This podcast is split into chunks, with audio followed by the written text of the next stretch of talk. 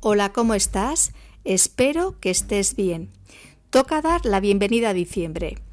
Hoy tengo ganas de hacer un viaje por el inframundo de la mano de la mitología romana con Plutón y de la mitología griega con Hades, su equivalente.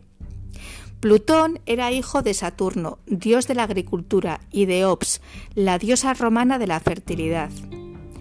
Era el dios de los muertos y del mundo subterráneo. También se le conocía bajo el nombre de Dite, que significa el rico, aludiendo a las riquezas del subsuelo de las que tenía el control y era su dueño. A menudo aparecía con un casco de cuero que le daba la potestad de convertirse en invisible, regalo que recibió de los cíclopes. En otras ocasiones aparece con un cetro oscuro, un trono tallado en ébano y un perro guardián con tres cabezas conocido como el cancerbero. Según cuenta la leyenda, Plutón estaba enamorado de Proserpina y la raptó para casarse con ella. Ceres, su madre, acudió a Saturno para que mediase y le fuera de vuelta. Tenía tanta pena que descuidó las tierras, lo que provocó un periodo de mucha hambruna. Saturno ordenó a Plutón que liberase a Proserpina. Sin embargo, éste la había envenenado con semillas de granada, impidiendo de esta forma que pudiera regresar a su casa.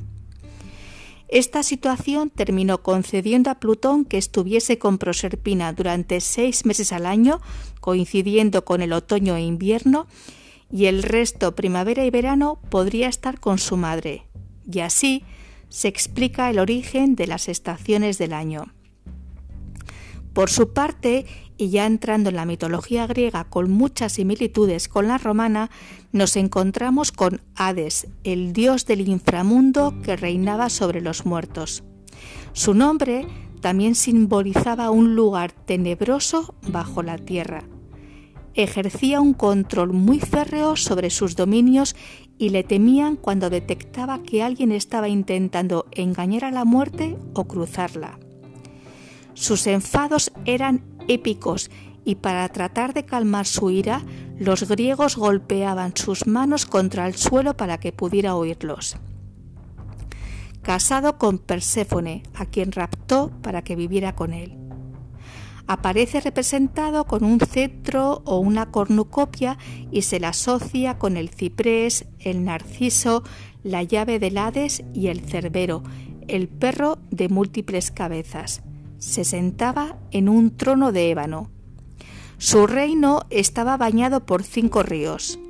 El Aqueronte o río de la pena o la congoja, el Cocito o río de las lamentaciones, el Flegetonte o río del fuego, el Lete o río del olvido y Estigia o el río del odio, el río sobre el que los dioses juraban y era justo la frontera entre el mundo superior e inferior.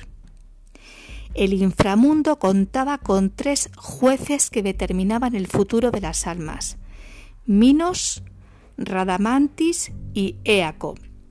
Podían decidir que volviesen a los campos de Asfódelos si no se detectaba maldad, enviarlos al camino oscuro y tenebroso tártaro si había señales de maldad o eran impíos, o directamente al Eliseo o isla de los bienaventurados si habían tenido una vida intachable. Si te ha resultado interesante esta temática, dispones de muchísima información tanto en Internet como en librerías, bibliotecas, etc. Yo he querido asomarme a la ventana de este sorprendente mundo. Te ha acompañado un día más Marta Llora. Muchas gracias como siempre por tu tiempo y atención. Te deseo un feliz camino de vida por la cuenta que nos trae. Cuídate mucho y hasta pronto.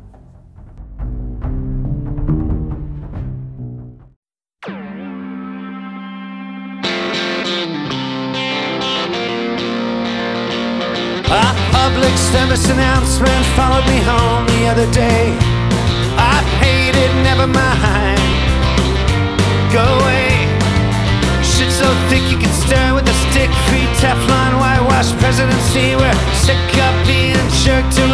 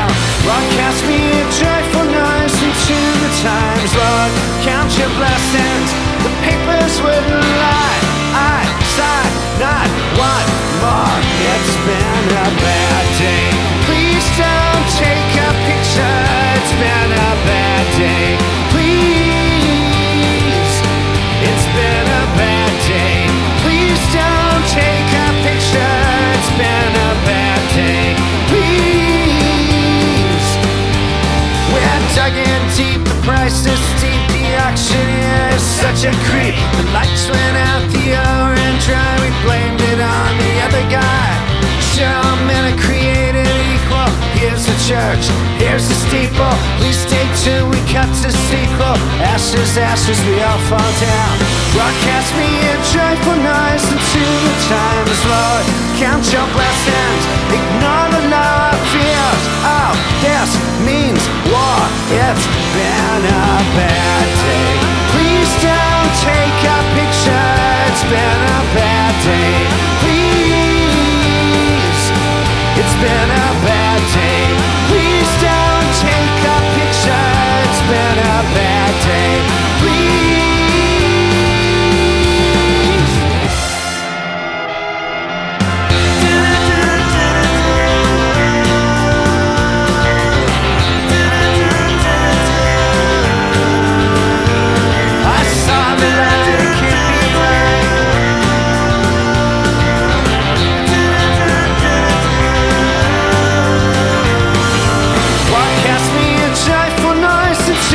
times, Lord, count your blessings, We're sick of being jerked up.